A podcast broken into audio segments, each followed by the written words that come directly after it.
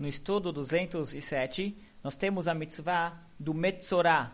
Metzorah era uma pessoa que surgiam na pele dele manchas, por ser homem e mulher, que surgiam na, mancha, na, na pele dessa pessoa manchas, manchas brancas, daí tem algumas tonalidades, e essas manchas elas eram identificadas, tinham que ser avaliadas por um perito, um Kohen, e esse Kohen então determinava essa pessoa, ele é Metzorah ou não é Metzorah, dependendo de como estava a mancha, ele seria considerado Metzorah.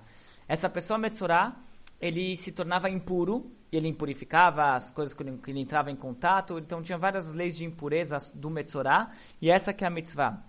Agora, como que surgiam essas manchas?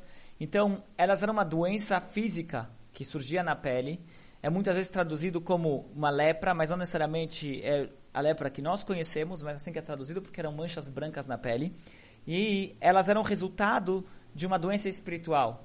As, tá, é, é, os livros dizem que pessoas que falavam lachonará ou que faziam lachonará é maldicência, falavam, fofocavam, falavam mal de outras pessoas ou que faziam algum outro tipo de pecado, e geralmente são pecados relacionados ao bem-estar e o convívio saudável social. Então essas pessoas que faziam esse tipo de pecados, surgiam essas manchas em suas peles. Daí eles ficavam impuros. Uma das leis do Metzorah nós vamos ver é que ele tem que ficar afastado da sociedade. Ele não podia ficar na casa dele, ele tinha que se afastar da sociedade e ficar fora da cidade até ele se curar. Então era uma forma de como ele é, avaliar a conduta dele para ver porque é, que ele e corrigir ela para poder então voltar ao convívio social.